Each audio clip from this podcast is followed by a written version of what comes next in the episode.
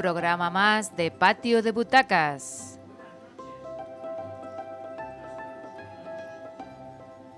Pues precisamente creo que no se te ha escuchado, Juanjo, así que si lo puedes volver a repetir, mejor. Buenas noches a todos, incluso a los que no nos escuchan. Ahora sí.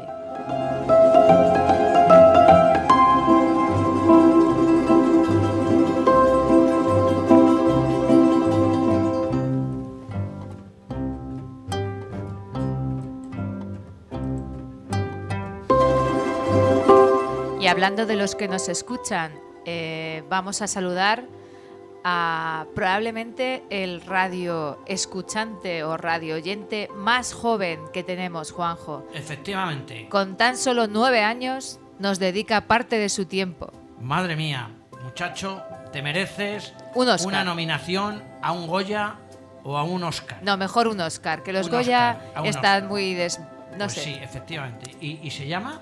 Se llama Alejandro. Alejandro. Pues Alejandro, bienvenido a este programa. Espero que por lo menos te rías de vez en cuando y te entretengas. Claro, se lo va a pasar genial.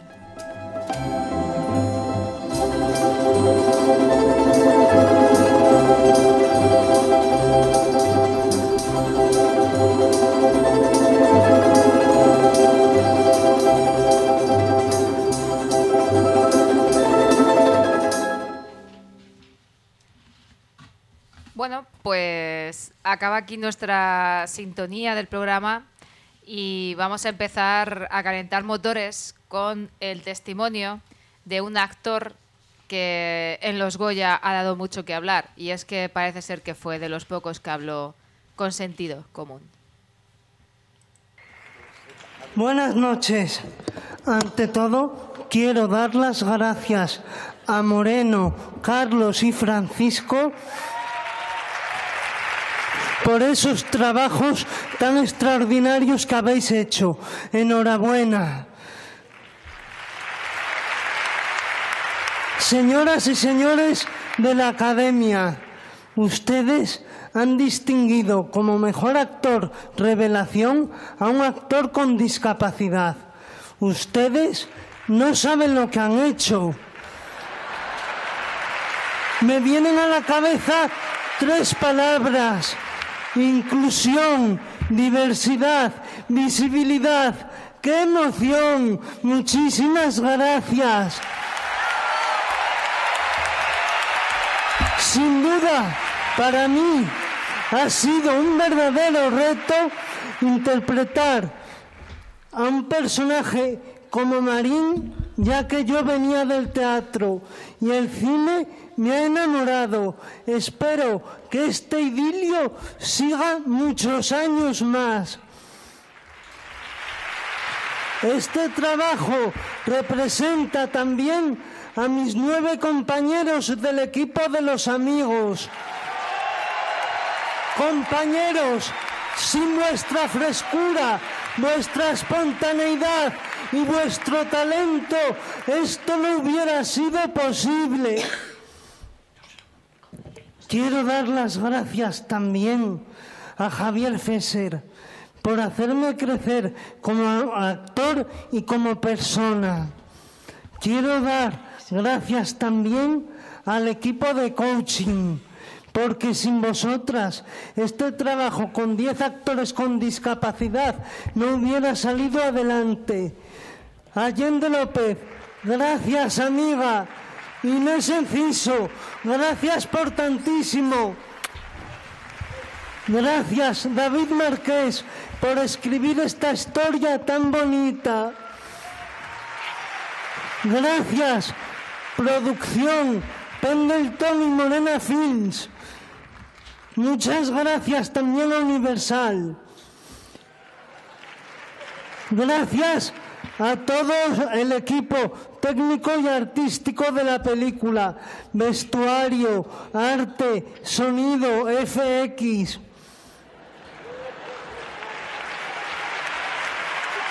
Y muchas gracias a la gente que me apoyó en mis inicios. Gracias, Pepe Tabernero. Gracias, Miguel Cuerdo, por tu bondad, tu cariño hacia mí y por todo.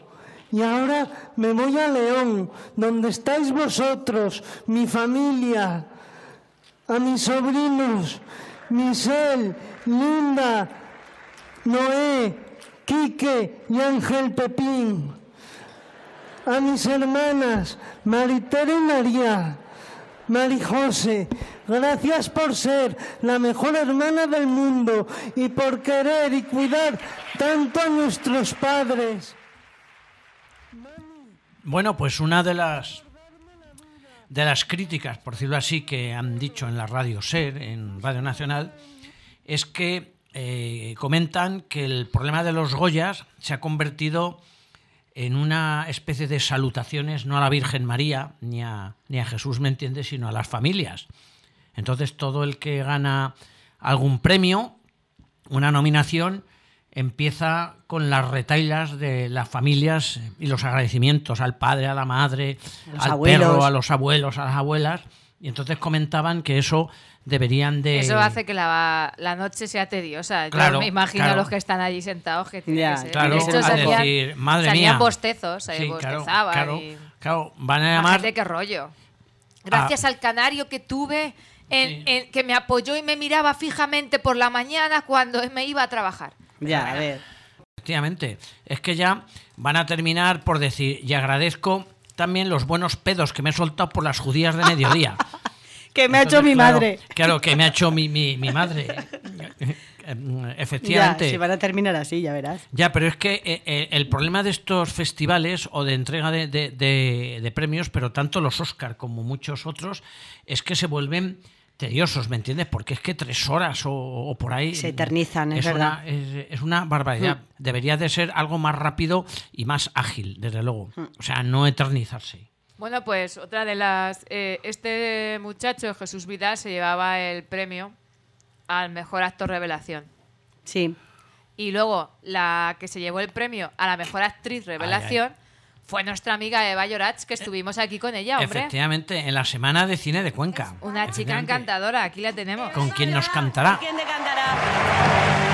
Eva Llorach es una revelación que lleva media vida trabajando duro en el mundo de la escena, haciendo cine independiente. Y podemos decir sin equivocarnos que es una chica Bermud. Eh, con el director Carlos Bermud trabajó en su primera película, Diamond Flash. Para esta murciana, este Goya es una recompensa a años en los que su afición por el cine tuvo que simultanearse con trabajos que nada tenían que ver con su pasión. Solo la escena que comparte, por ejemplo, con Natalia de Molina ya merece el premio. Brava, enhorabuena, compañera. Enhorabuena, enhorabuena.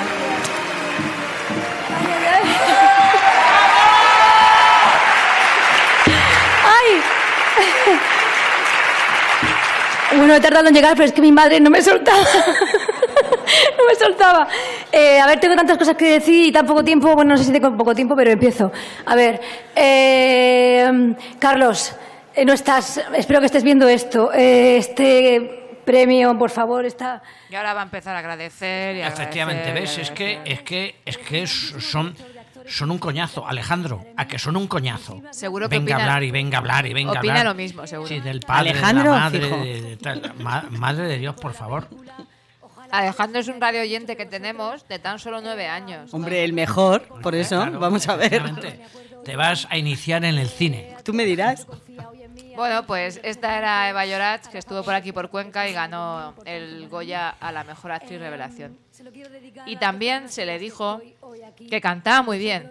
¿eh? Seguro que nunca había tenido un público que pensara que cantaba ella en la de quién te cantará. Pues seguramente sí. y en Cuenca lo hubo. Hubo quien pensó que cantaba ella. Claro. Y le dijeron, qué bien cantas, Eva, cantas así de bien en los karaoke y tal. Y dice, hombre, no, es Amaral la que canta, yo hago un playback. Y dijo, uy, Cuenca, qué nivelazo tenemos aquí. Qué oído. Qué oído. El frío les ha dejado un poco tenientes. ¿Por qué? Pues porque efectivamente era... Amaral, ¿no? Eh, Amaral la que cantaba en la famosa canción. y muy bien, y muy bien, interpretada, por cierto. Muy bien. es que canta fenomenal.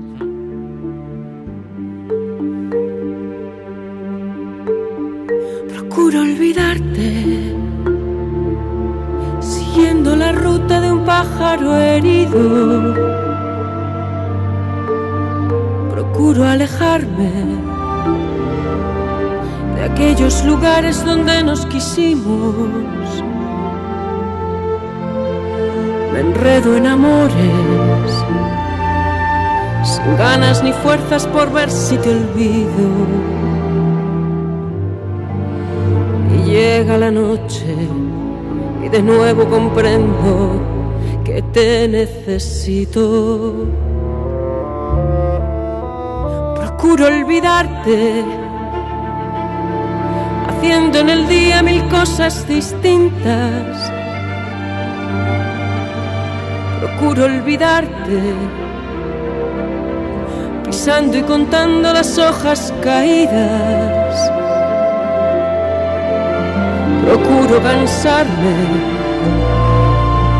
llegar a la noche apenas sin vida.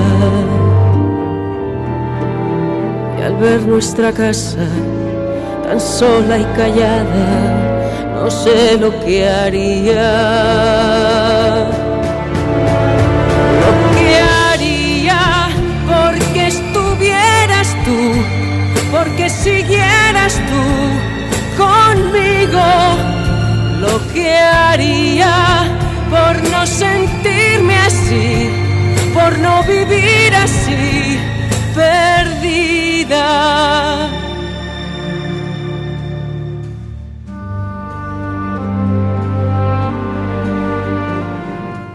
Y la que yo pensaba que iba a ganar, que era eh, la del reino, resulta que no ganó, No, que fue campeones.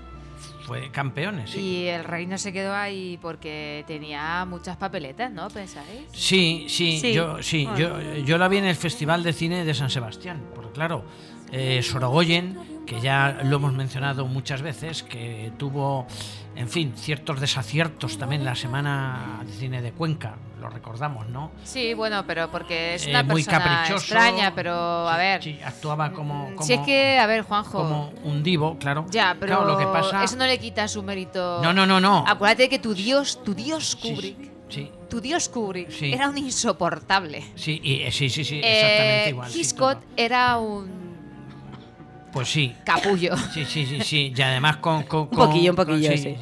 Y además con, con, con las mujeres les tenía una cierta. Era un misógeno. Sí, sí, era un misógeno. sí, Entonces, sí, eh, al decir que es Sorogoyen, pues a ver, el hombre pues, se lo tiene creído, pues mira, Pero claro, yo, yo he visto el, el cortometraje de, de madre y chica, yo me descubro. Ya, ante- pero escucha, Juanjo, una duda que tengo yo sobre eso. Que el otro día salió en, en la barra de un bar, que es donde salen los grandes temas de, de la Sí. humanidad. Em, si ese corto ya lo pusimos aquí hace dos años en la Semana del Cine, Sí. o sea, está yendo el anterior, Sí. ¿cómo es que va ahora a los Goya? Ah, pues. pues O sea, a los Goya, perdón, a sí, los Oscar, A, los Oscar, pues no tengo ni idea. porque es del 2017. Sí, claro, sí, sí, sí, sí, efectivamente, sí, sí. Y va ahora a, lo- a los Goya, sí, sí, sí. Con... A los Goya Oscar. no, a los Oscar. Los No, Oscar. perdón, sí. A los... ya. Eso no lo entiendo. Se supone que va a lo más reciente, ¿no? Sí, desde luego, desde luego. Que Dios nos perdone. Que Dios nos perdone, otra película otra, de... Otra película, sí, de Sorogoyen. Vamos a, a recordar, eh, vamos a confesado, recordar ¿no? el tráiler de, del reino. Vale. Se arrepiente. Claro que me arrepiento. Prevenidos todo el mundo, venga, que nos vamos a ir a publicidad. Atenta, Maya. No, es que en realidad no, no era esa la pregunta que le quería hacer. Usted dirá. ¿Quién es usted? Lo siento, pero no entiendo la pregunta. Sí, sí, la entiende. ¿Quién es Manuel López Vidal? Un ciudadano normal. ¿De verdad se considera un ciudadano normal? ¿Qué ha pasado? Hay unas grabaciones. El registro ha comenzado a primera hora de la mañana. A partir de ahora quiero que me lo cuentes todo. ¿Te dije que no te quedaras con pruebas o no te lo dije? ¿Con quién has hablado de lo nuestro? El problema es tu puta incontinencia verbal, joder. Que mi nombre ya ha salido en los papeles y yo aquí estoy jugándome el puto retrato. Tranquilo, ¿no? ¿Por qué entrasteis en política? Vaya panda de gángsters. Tú eres consciente de que puede caer todo el mundo. Soy consciente de millones de cosas que es incapaz de imaginar. Prevaricación, fraude continuado a la administración pública, estafa y falsedad en concurso y tráfico de influencias. ¿Algo que declarar?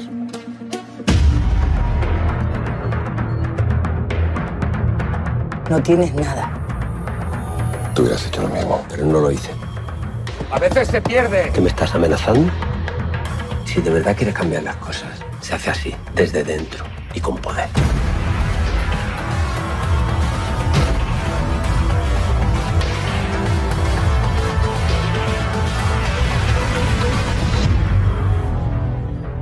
¿Sabe qué le digo? Me gustaría verla a usted en mi lugar. Y a mí me gustaría que por una vez uno de ustedes contestara con sinceridad una pregunta. Yo digo.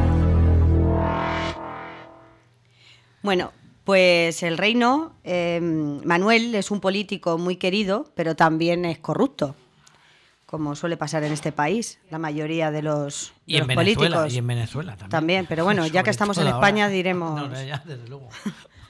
Y cuando sale a la luz un caso de corrupción, pues que salpica a un compañero, pues Manuel intenta encubrirlo, pero comete un error. Y es que él también se queda expuesto, claro. Su nombre queda salpicado y en el partido están dispuestos a, a dejarle caer y además a hacerle responsable de toda la trama. Pero Manuel está dispuesto, no está dispuesto a ceder y hará todo lo necesario para salvarse, aunque tenga que tomar medi- medidas inesperadas. Que yo me quedé loca de la medida tan inesperada que toma. No sé, yo al No hagáis spoiler, pero vamos, debe de ser. Sí, sí, ya te digo. El principio yo para mí es un poco cansinete. Eh, sí, porque Yo- es más de lo mismo.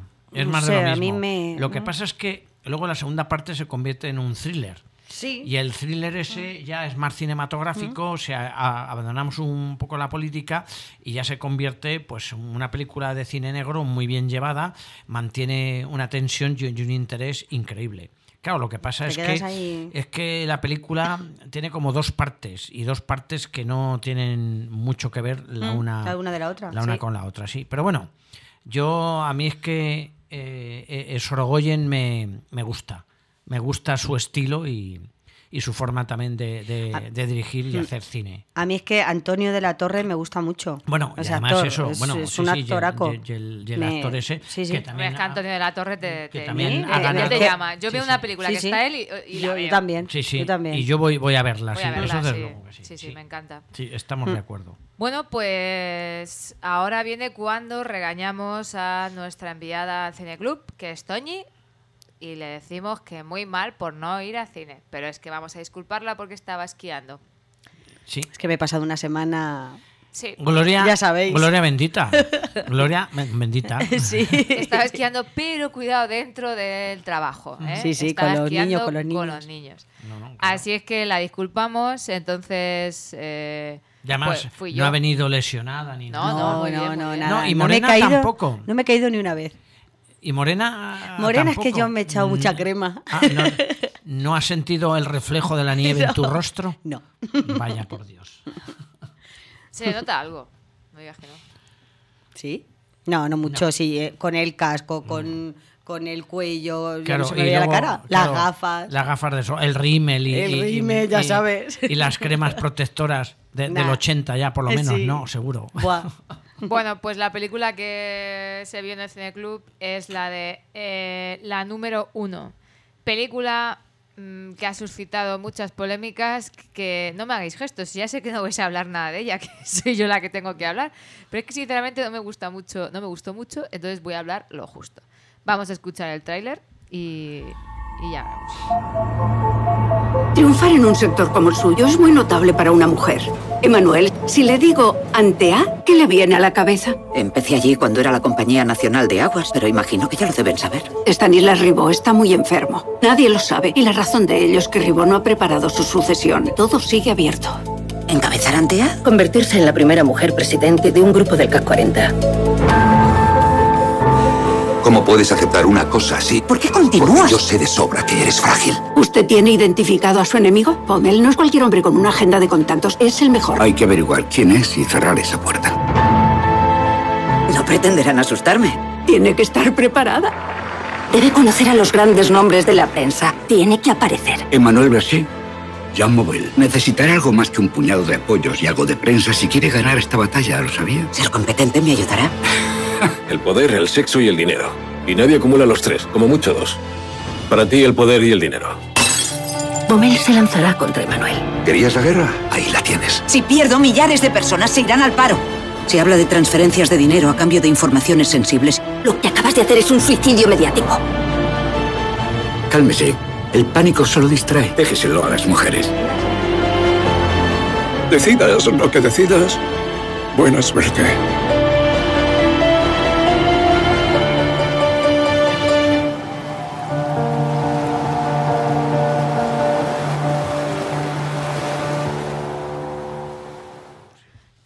Original, eh, número une, ¿cómo se pronuncia? Mm. Ah. La numéro an. Numéro un. Numéro an. Número un. Numéro an. Francesa, claro. Hombre, por supuesto. Directora, Tony Marshall. Eh, producción, bueno, pues ahí hay un montón de televisiones Sí, francesas. mía, sí. Buah. la tira. Y las actores están bien, porque la actor, actriz principal, Emmanuel Blanche, es una brillante ingeniera que ha conseguido escalar hasta entrar en el comité ejecutivo de su empresa, el gigante francés de la energía. Un día, una red de mujeres influyentes propone ayuda para conquistar la dirección de una importante empresa que cotiza en bolsa. Esto la convertiría en la primera mujer en ocupar un puesto de tal calibre. La conquista se anuncia triunfal, pero en realidad se trata de una guerra abierta y total. Eh, Tony Marshall, la directora, es una guionista y actriz con raíces norteamericanas. Su padre es el actor William Marshall, Juanjo, que seguro que tú le conoces. No, ni idea. ¿No? No, Vaya. yo no, no lo conozco. Y ¿no? su madre, Michelle Presley. Hombre, Michelle Presley, prima de Isabel Presley. Ah, sí, sí, sí, seguro que sí. Seguro. Debe de Yo ser, creo que son primas terceras. Sí, hombre, Sí. de Filipinas tienen ahí sus... Bueno, es broma. Nadie, nadie la conoce a esta Un mujer. poquito de humor, ¿eh? no, Un no, poquito de humor. Tras una carrera al otro lado de la cámara, decidió pasar a estar detrás de ella, habiendo dirigido hasta ahora títulos como Pastres Catholique, Patrie catholique, oui. Venus Beauty... Venu Bo- Beauty Institute au plus près du paradis. Je ne comprends pas. Que no has comprado pan, pues cojo. Es que como el inglés se me da tan mal, pues cuando Pues veo algo de francés tengo que aprovechar. Te tiras con los pies vueltos. Bueno, el caso es que la mujer tiene unas cuantas películas y en Pues todo- no he visto ninguna, fíjate. Pues en todas ellas ha impregnado un fe- el feminismo este, pero muy suave. Es decir, una línea expresiva en la que concede, mm, condece, ahí la dislexia, concede prioridad al papel de la mujer. Destacan sus méritos para ocupar posiciones que en esos puestos están reservados principalmente para los hombres. De esa manera, pues afronta esto mismo en la película La número uno, desde el postulado básico de querer enfatizar el trabajo de la protagonista para alcanzar la posición de privilegio que ansía, sin ocultar ni disimular las maniobras sucias que deberá sortear en ese camino, porque hay de cada buitre en ese mundo que te puedes... Vamos, pero tampoco nos sorprende. Pues no. no. Se compran, se venden, vamos, Vamos, yo. valores y ética poco, moral yo- poca. Yo, sinceramente, me metí en, en otra película. Ya sabes cuál, en la, la casa de Jack. Por cierto, eh, no, la, no me lo dijiste y deberíamos comentarla hoy. Ya, pero el próximo día. El próximo día. Bueno, mm, pues el próximo día, si quieres, eh, tenemos tiempo. Vamos a ver cómo vamos de tiempo. Sí, porque nos a queda esta- por ahí. Nos quedaban dos pendientes. Sí, eh, a esta ya no le vamos a dar más, más tiempo porque no, tampoco tiene mucho. no, mucho- No, no, no. No, tampoco. No nos perdimos nada, No, no os más- perdisteis nada. Más la pena, No. efectivamente. Vamos, si queréis, con Aguirre. eh, Ah, bueno, para quitárnoslo de encima Sí, porque lo tuvimos ayer y tal. Sí. Bueno, aviso navegantes, Juanjo, Toñi, que los tiempos están muy difíciles. Lo que vamos a oír a continuación es un corte de la película Queimada. Nosotros no hemos tenido que ver nada en ese corte. Vale. Lo que pasa es que hay muy poco disponible de esta película y este era uno de los poquitos cortes que había.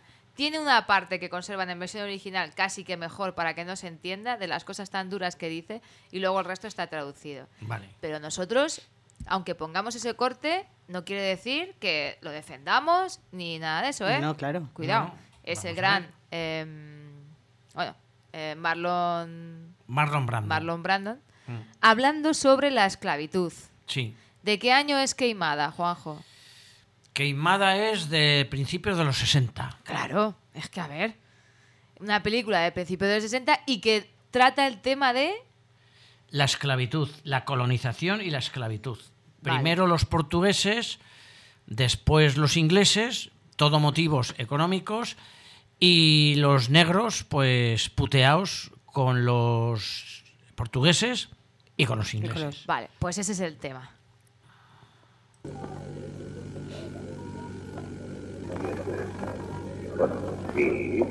Señores, permítanme ponerles un ejemplo. Un ejemplo quizá un poco inconveniente, pero acertado a mi modo de ver. ¿Qué prefieren ustedes? O mejor dicho, ¿qué creen que les conviene más? ¿Sus esposas o una de esas muchachas mulatas? No, no me interpreten mal, hablo desde un punto de vista económico, o sea, del costo del producto. Digamos del rendimiento del producto, producto que en este caso es el amor. El amor físico, naturalmente, los sentimientos no forman parte de la economía. Ah, ¿Verdad? Sigamos. A una esposa es preciso darle casa, comida, vestidos, medicinas cuando está enferma, etcétera, etcétera. A una esposa hay que mantenerla toda la vida, incluso cuando envejece y resulta improductiva. Y si uno vive más que ella, tiene que pagar también el entierro. No, no, no se rían ustedes. En cambio, un devaneo circunstancial obliga a muy poca cosa. Now, with a prostitute, on the other hand, it's quite a different matter, isn't it? You see, there's no need to to lodge her, or to feed her, certainly not to dress her, to bury her, thank God. She's yours only when you need her. You pay her only for that service, and you pay her by the hour. Pues bien, señores, por la misma razón, ¿qué es más conveniente? ¿Un esclavo o un obrero asalariado? Tela. Tela. Madre mía, me he quedado. Hay que dar No, no, eso. ya, pero. Pues mira, deciros que el director Gilo Pontecorvo es italiano, fue un militante de izquierdas, perteneciente al Partido Comunista.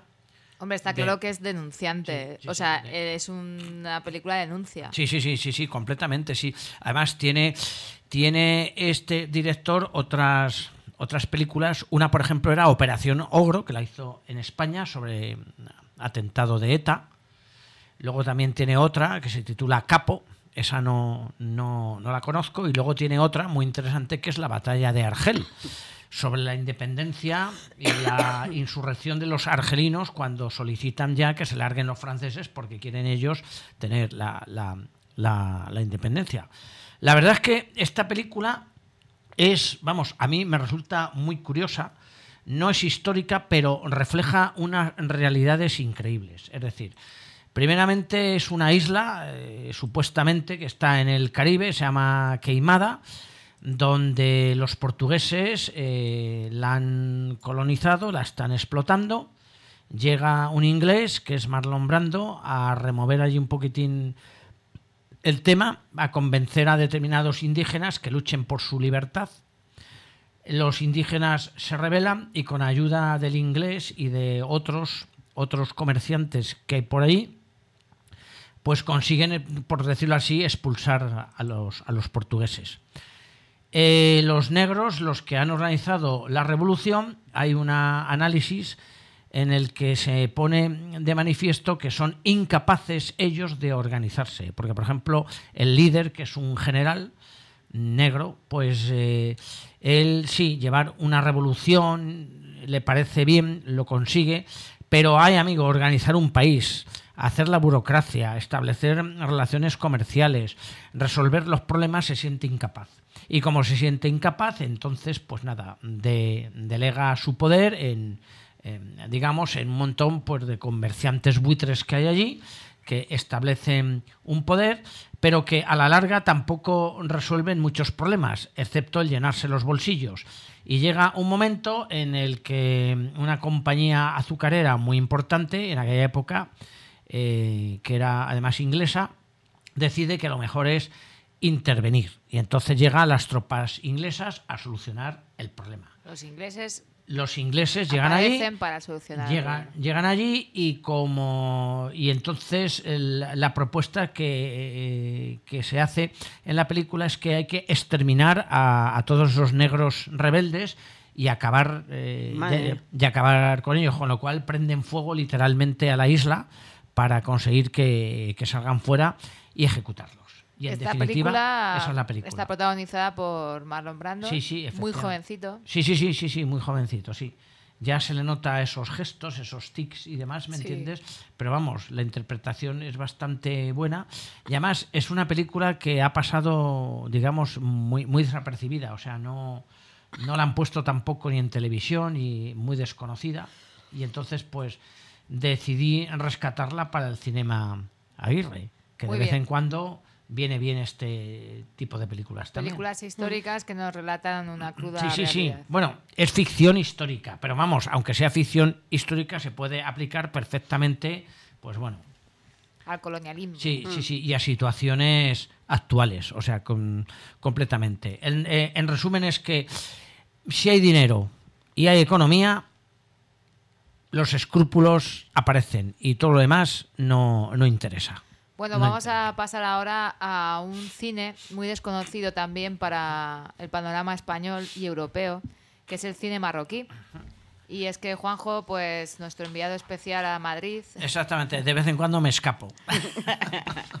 si fuéramos una radio potente, pues te subvencionaríamos tus viajes, Madre pero mía. en este caso te lo subvencionas tú porque eres un friki cinéfilo friki, pues sí, empedernido. efectivamente. y te fuiste a ver una película marroquí que se va poco la vamos a poder Uy, mira, mira, mira. Nada, ¿no? Na- de hecho nada, no está ni nada. el tráiler en castellano Nada, no me Pues mira. extraña. está en marroquí vamos a escucharlo un poquito pero vamos نمشي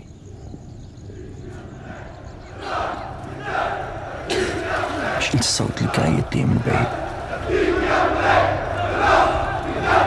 نبقى نبقى ونقاوم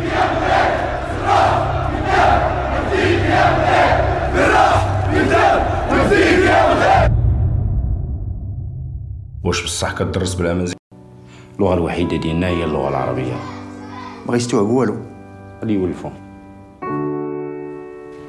ودار ما عندك. اش تمسخ هذا؟ اللهم إن هذا منكر. رتمناغت داري مال سكر غيطو عليكم السلام الوالد.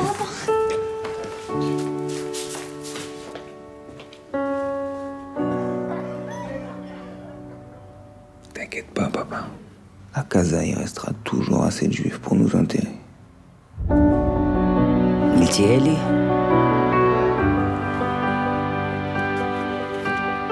شغديري دابا ما عرفاش Eh, el- Casablanca, La ciudad de Casablanca, vibran- vibrante y áspera, atractiva pero implacable.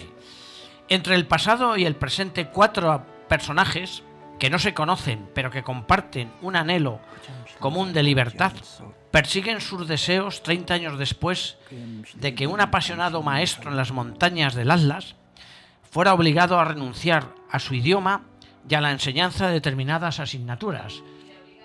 Sí, porque eh, es una zona donde se habla... obligar, eh, o sea le obligan a hablar en bereber No, al contrario. En en, en- en- árabe, porque árabe la población que... hay allí es berebere. Y entonces hablan ellos en, en berebere, él conoce el berebere, explica en berebere y un buen día llega el famoso inspector de educación, enviado por el gobierno marroquí. Y le dice que se ha terminado, que eso de eso de hablar en, en berebere, que nada, que la idioma, que el idioma oficial es el árabe y que todo el mundo ahí tiene que hablar en árabe. Y esas salidas que hace con los alumnos al campo, al monte, para explicar ciencias naturales, para hacer una convivencia, eso mal rollito, eso mal rollito. Ya sabéis que las innovaciones educativas, dependiendo en qué sitios y en qué lugares, en vez de ser algo bueno, que vamos, que lo es, ¿me entiendes? Se sale de lo normal y eso ya malo, mal rollito. No gusta. Mal rollito. Luego también, aparte de estos, eh, se mezclan varias historias. Por ejemplo, eh, la historia de Jaquín, un joven homosexual, que atención, eh, atención, que en Marruecos se trate este tema, porque ya sabéis que la homosexualidad está condenada, eh, puedes ir perfectamente a la cárcel, puede ser discriminado, puede ser perseguido y demás, que vive en la Medina tradicional y pobre de, de, de Casablanca, sue- sueña con ser una estrella del rock y con el respeto de su padre. Pero eh, a quien imita es a Fred Mercury, o sea, curiosamente, que canta todas sus canciones, ¿vale? Después tenemos otro personaje, Salima. Vive entre el desafío y la resignación, casada con un hombre que bajo una apariencia de modernidad la quiere sumisa. Es decir, su marido es un hijo de puta, dicho claramente. Porque además la extorsiona, la maltrata y bueno, no vamos a seguir. Otro personaje, otro personaje que, eh, que tenemos es eh, Joe, un dueño de un restaurante judío que quiere vivir en la comunidad de, de Casablanca, pero al ser judío va a tener también determinados problemas. Hay una escena impresionante porque hay una prostituta, bueno, que, que va con, con este personaje, pero cuando descubre que el judío, o sea que es judío, no quiere saber absolutamente nada de él. Luego ahí también viene otra discriminación. Y luego viene una niñita llamada Inés, joven y rica, cambio el, el temita porque es una niña pija, una niña guay de la, digamos, de la alta sociedad marroquí. Eh, que vive como una torre de marfil y se mueve entre la tradición y la modernidad mientras aparece su despertar sexual. Y todo esto en un contexto y en un marco de las protestas que hubo en, en Marruecos con la primavera árabe, que se extendió desde Egipto y luego pasó a Túnez, luego en Libia menos y en Marruecos menos, pero que también donde participó, bueno, pues hubo muchísimas revueltas, muchísimos disturbios y lo que protestaban básicamente los estudiantes era que terminaban los estudios y no tenían ningún trabajo en, en Marruecos. En definitiva, lo que hace este director es una radiografía muy, muy aproximada de lo de, de Marruecos. Y digo que, vamos, me ha, me ha resultado esta película muy curiosa y bastante interesante porque que haya que un director marroquí haya hecho esto, pues supone tener problemas en, en Marruecos, evidentemente. Y mira, eh, eh, Toñi nos va a comentar algunos comentarios de, la prensa. Sí, bueno, pues la prensa ha dicho que una de, las cosas que ha dicho que es un potente retrato grupal que es más grande que la suma de sus partes. El impacto general de Rasha es como un puñetazo en el estómago, según el Hollywood Reporter. Otro, eh, eh, dice que es una respuesta a la intolerancia. El Secret Life es un complejo y envolvente retrato colectivo, obligatoria para espectadores interesados en cine atrevido, decidido a explorar lo que subyace en los sucesos actuales. Y según Diario La Jornada, eh, dicen que es muy interesante en su manera de reflejar, sin rodeos, la diversidad cultural, religiosa y sexual que todavía prevalece en un país siempre al filo entre la modernidad y el oscurantismo religioso. Bien, pues esto es lo que podemos decir de, de, de Racia. Que además, por cierto, van a estrenar ahora otra marroquí. Es curioso porque a, a España nunca han llegado este tipo de, de películas. Y ahora nos va a llegar otra titulada Sophie. Como suena, Sophie. Y la historia de Sophie va también sobre una mujer marroquí que sin estar casada tiene un hijo y quiere tener ese hijo. Y eso también eh, está súper prohibido en, en, en Marruecos. Vamos, eso puede generar muchísimos problemas. Bueno, pues este era el cine marroquí que nos ha llegado a España. Eh, Sí, sí, por yo- desgracia no llegan, hay muchas películas más muy buenas. Sí. que no yo, llegan. yo últimamente es que con Marruecos parece que no he salido todavía de, de- de Marruecos. Estuve en diciembre, allí unos días, y bueno, y, La verdad es que es muy bonito. y por, mi, por mis condiciones ahora actuales de dar clases de castellano a, a marroquíes, estoy un poco inmerso en este mundo. Bueno, vamos a pasar ahora a Ozzy. Al frío. Al frío, ¿eh? Que pega mucho en esta época. El hombre de hielo. El hombre de hielo. Vamos a. Ya hablamos de ya un poquito el, el otro programa y ahora pues vamos a continuar explicando un poco esta película. Que está basada en un hecho real y en un documental.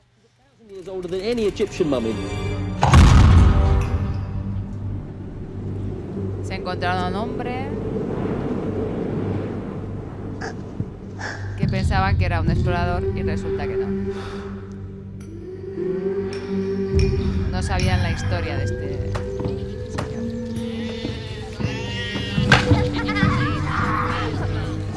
Ritam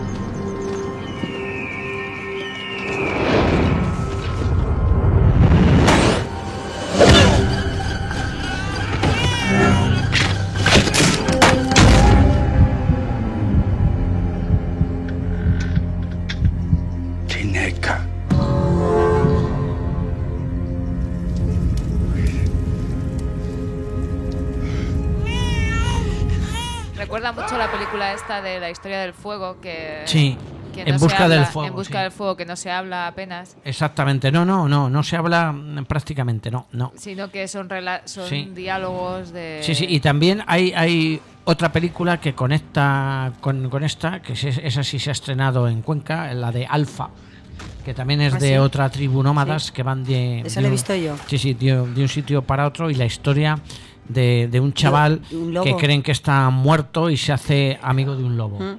Y también se desarrolla mucho en la nieve y en parajes exóticos completamente. Mm. Toñi nos va a comentar el argumento primeramente. Pues sí, eh, Ozzy, el, el hombre de hielo. En los Alpes Octal, eh, hace más de 5.300 años, se estableció un clan neolítico, cuyo líder, Kelab, era el guardián del santuario sagrado, Tinerka. Un día, mientras que Kelab eh, se marcha a cazar, el asentamiento es atacado y los miembros de la tribu brutalmente asesinados, incluyendo la, la esposa de Kelat y su hijo. El santuario es robado y el único superviviente es un bebé recién nacido. Cegado por el dolor, Kelab eh, emprende un viaje para buscar la venganza y no tiene otra opción que llevarse al niño con él.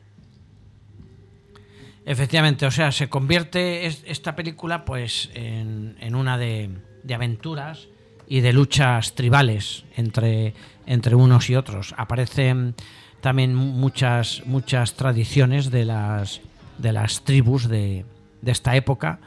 Y entonces, pues bueno, es una película que, que visualmente eh, está muy bien. Los paisajes, paisajes ¿verdad? Los paisajes, además, sí. Tienen que ser- La historia se entiende perfectamente, aunque, aunque no se habla. Y, y bueno, y es curiosa, es entretenida, no es una obra maestra, ni muchísimo menos. Pero bueno, eh, engarza dentro pues de, la- de las típicas películas, eh, eh, digamos, prehistóricas. Muy bien. Pues ahí queda Ozzy, el hombre de hielo, que probablemente te incite a ver el documental o a, no sé, in- incurrir un poco más en el tema de, de esta momia que fue... Sí, sí, sí, sí, es cierto, sí, sí, sí, sí, que Hay pensaban mucho documental. que en- pensaban en todos que era que era un, eh, un, un alpinista, tú, un montañero que bueno que murió ahí en, en un accidente. Y en cambio no, era del neolítico. Sí, efectivamente, casi nada. Bueno, Juanjo, pues te toca hablar de Las von Trier. Hombre, es que además eh, a mí me gustó mucho que me contaste el otro día algunas cositas de la película y, y bueno, me, me gusta, me gusta cómo relatas ahí el- Sí, algunas escenas. sí voy a voy a contar una una una escena. Vamos a escucharla en inglés porque no está en castellano. Your house is a fine little house, Jack. Are you allowed to speak along the way? I was thinking there might be rules. Let me put it this way. Very few make it all the way without uttering a word. But do carry on merrily. Just don't believe you're going to tell me something I haven't heard before.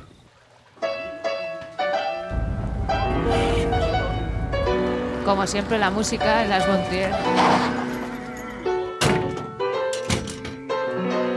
Hombre, y es Uma Thurman la protagonista. No me lo habías That was dicho. maybe a mistake. What was maybe a mistake? Me getting in this car with you. You might as well be a serial killer. Sorry, but you do kind of look like one.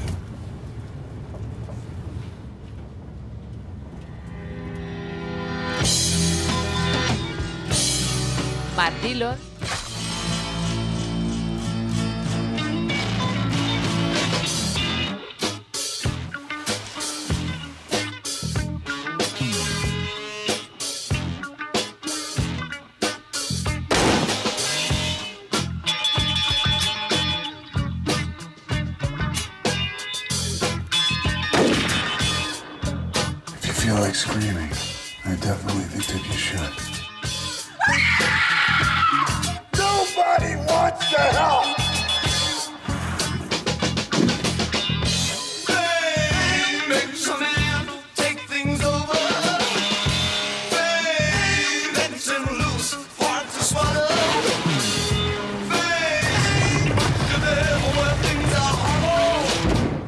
Some people claim that the atrocities we commit in our fiction are those inner desires which we cannot commit in our controlled civilization.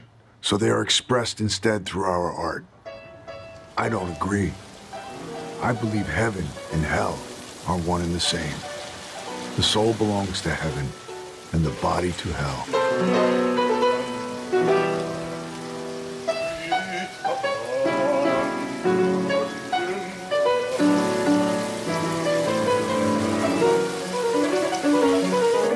When I think about all the things I've done in my life without in any way resulting in punishment.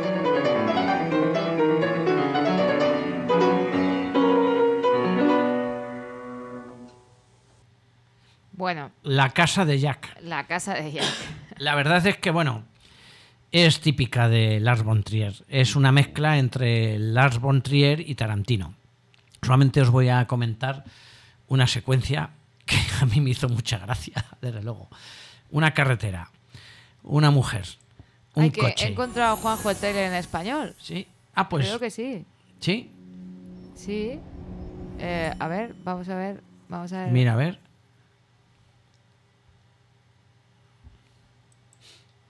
Tu casa está muy bien, Jack. Ah, sí. ¿Le está permitido hablar por el camino? Se me ocurre que quizá haya reglas. Deja que te diga algo. Muy pocos llegan hasta el final sin pronunciar una palabra. Adelante, sigue con lo tuyo, pero no creas que me vas a contar algo que no haya escuchado antes.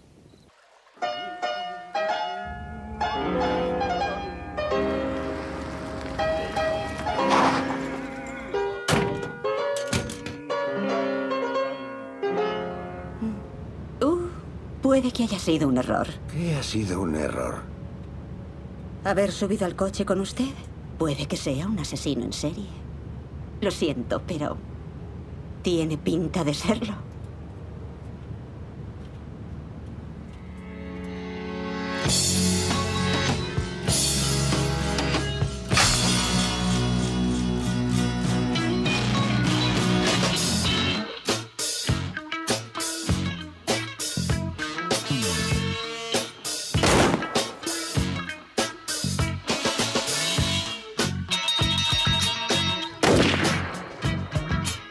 ¿Quieres gritar?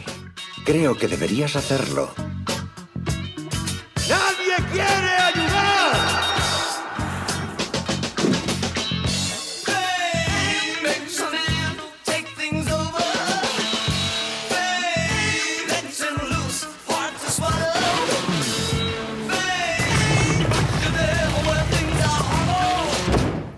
Algunos afirman que las atrocidades que cometemos en la ficción son deseos ocultos que no llevamos a cabo en nuestra civilización controlada. Por eso los expresamos mediante nuestro arte. No estoy de acuerdo. Creo que el cielo y el infierno son lo mismo. El alma pertenece al cielo, el cuerpo al infierno.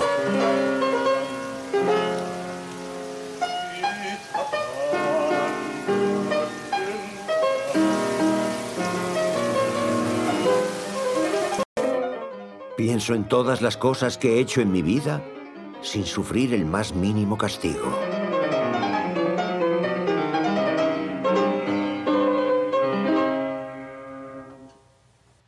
La cara que pone cuando dice eso no es de una persona. No, es no. asesino en. No, no, pero vamos. A mí, a mí, claro, me, me sorprende este hombre porque, no sé, tan pronto hace una genialidad como, como, bueno, como que derrapa un poco y patina. La verdad es que la película está bien. Narra, pues eso, la historia de un asesino en serie y se centra fundamentalmente en asesinatos relacionados con, con- con las mujeres. Y, y, vamos, recuerdo ahora como cuatro tipos de mujeres. Primero, la mujer de su matrimonio, su mujer, en la que en una cacería va a cazar ciervos, le da pues por matar a los dos críos, a sus dos hijos pequeños, con la escopeta, y después a la mujer. Pero antes de matar a la mujer, organiza una comida con los dos hijos muertos y la mujer ahí al lado y le pide a la mujer que le dé de comer a sus hijos porque tienen hambre. No pueden comer porque evidentemente están muertos.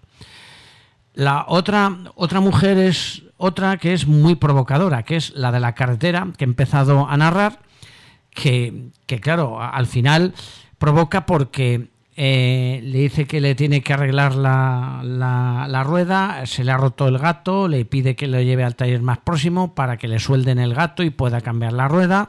Y en el viaje de ida y de vuelta, pues la mujer no hace nada más que provocarle, porque dice, lo primero que dice, he subido a un coche con un desconocido y mis padres siempre me han dicho que jamás suba con un desconocido. Después viene la cuestión de que no te puedes fiar de nadie, me puedo fiar de usted. Usted pa- parece, tien- tiene cara de asesino, no será usted un asesino, no me, no me matará, no me coleccionará de tal. Claro, esto ya va preparando al espectador a que la cosa pinta, pinta mal. Y la mujer insiste, insiste, y, pero, pero, pero vamos a ver, si usted eh, eh, es un asesino, ¿dónde guardaría los cadáveres? Y si me asesina a mí, eh, ¿qué, qué haría? ¿Me descuartizaría? Tal, demás, en fin, sigue provocándole. Y claro, cuando llega ya a un punto en que dice, no, yo creo que usted es buena persona. Buena persona porque ha sido muy amable, me ha ayudado, me está convenciendo, entonces voy a retirar lo dicho. Y ya cuando dice esto es cuando realmente se la carga, la mata y se la carga, evidentemente.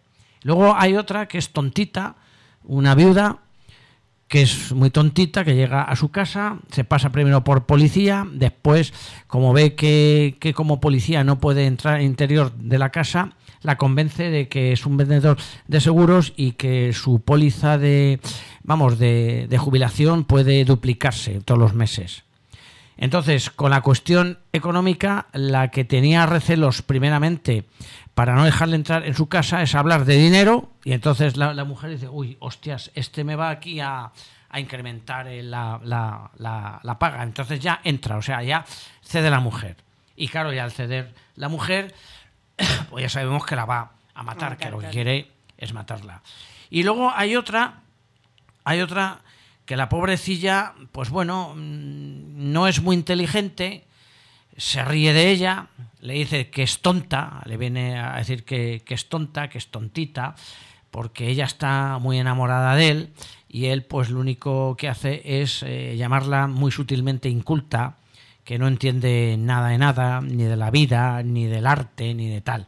Y al final, pues claro, termina cargándosela también. Y lo curioso es que organiza en un tiene como una cámara frigorífica enorme donde va coleccionando ahí todos los cadáveres que están congelados Y entonces lo que hace con los cadáveres es como si dijéramos construir, una casita. Es decir, utiliza unos como pilares muertos, como pilares, luego pone como si fuera un tejadillo, pero todo esto ya con- con los cadáveres.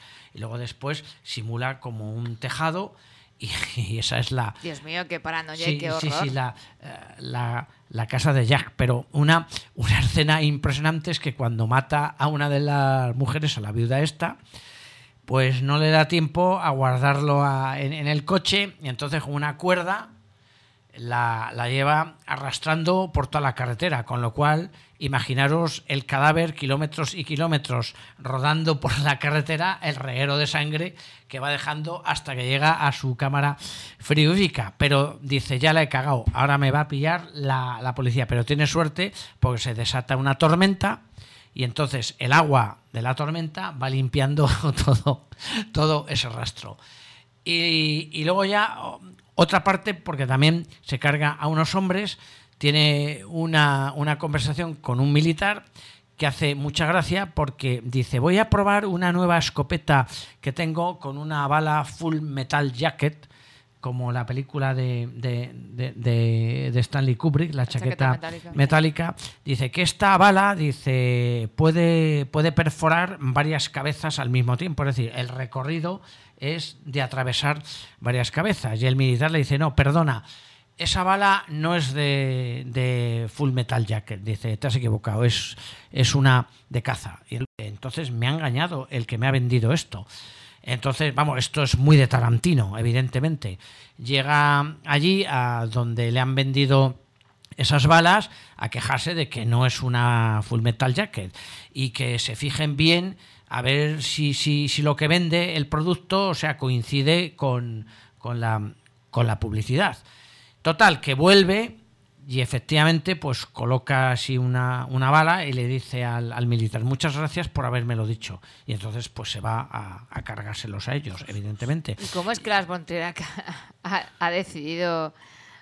Bueno, es un asesino en serie y ha hecho ahí un- Sí. una película regocijándose. Sí, sí, tiene, tiene un humor negro y unos diálogos muy, muy ácidos, muy irónicos y bastante sabrosones. Por eso digo que en algunas eh, escenas me estaba recordando pues a- al, al- al- al Tarantino de los ocho de los ¿cómo era esa? Los sí, los ocho odiosos. sí. Los ocho odiosos. Sí, sí, sí, por las por La las última conver- que. Sí, sí, sí, claro, por las conversaciones que hay entre los personajes y las provocaciones que hacen entre en- entre entre ellos, porque claro, os recuerdo que también se los van cargando Sí. uno, uno, uno a uno. Pues esto es un- una, una similitud, hombre, no tiene nada, nada que ver, pero vamos, sí, sí recuerda mucho a los a los odiosos. Bueno, pues la están proyectando en los multicines Sí, Cuenca. sí, sí, y me parece que es la última semana que está y la proyectan a las 10 de la noche en los multicines Odeón de abajo.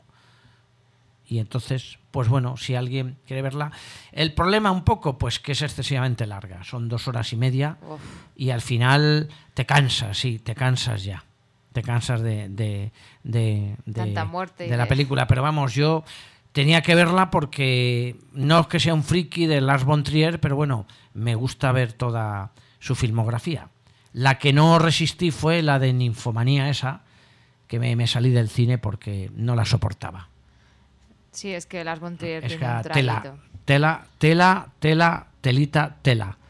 Bueno, pues para el próximo martes vamos a hacer un especial, ya que no nos dejaron en, en el Cineclub Efectivamente. de poner 2001. Vamos a hacer un poquito... Sí, esto. Y terminamos ya con esto el programa, claro. Sí, efectivamente. Hemos llegado aquí al final de nuestro Al patio de butacas de hoy. Hasta el próximo martes. Adiós. Adiós.